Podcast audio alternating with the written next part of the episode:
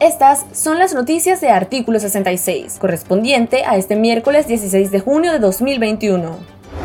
La ley Renacer será sometida a votación este martes 22 de junio a las 12.30 del mediodía, hora de Nicaragua, por el Comité de Relaciones Exteriores del Senado de Estados Unidos, presidido por el senador Bob Menéndez. Con la iniciativa se pretende presionar por sanciones específicas para lograr avances en las elecciones previstas para noviembre de 2021, coordinar sanciones con Canadá y la Unión Europea, reforzar las excepciones humanitarias y de derechos humanos para los préstamos de instituciones financieras internacionales y ampliar los mecanismos de supervisión sobre los préstamos de las instituciones financieras internacionales. Altos funcionarios de Estados Unidos celebraron el resultado de la votación en la Organización de Estados Americanos, en la que 26 Estados miembros condenaron la represión del régimen de Daniel Ortega y demandaron elecciones libres y justas en noviembre de 2021. Ned Price, Anthony Blinken y Julie Chong se manifestaron a través de sus redes sociales, resaltando que la resolución fue un claro mensaje en respaldo al pueblo nicaragüense que exige su libertad.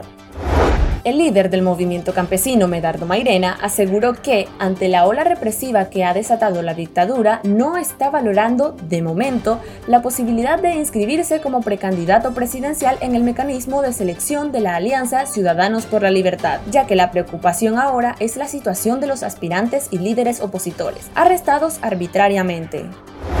El periodista salvadoreño de origen alemán, Paul Leurs, le envió un mensaje a Daniel Ortega, en el que declara y sentencia te pasaste de la raya y vas a caer. En su columna del 14 de junio del año corriente, Luers le dice sin medias tintas que se arrepentirá de ser un traidor de los principios del sandinismo y terminará sus días de dictadura solo. En su columna le restrega el haber encarcelado a los excombatientes Hugo Torres y Dora María Telles, quienes durante la dictadura de Somoza arriesgaron su vida para liberar a los presos políticos, incluso al mismo Ortega y a Tomás Borge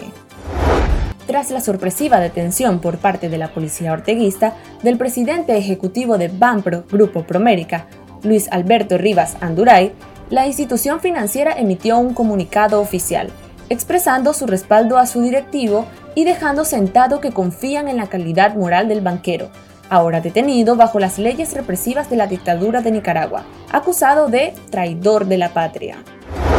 Estas han sido las noticias de Artículo 66. Para esta y otras informaciones, visite nuestro sitio web www.articulo66.com. Síganos en Facebook, Twitter e Instagram y suscríbase a nuestro canal de YouTube. Les informó Michelle Aguilar.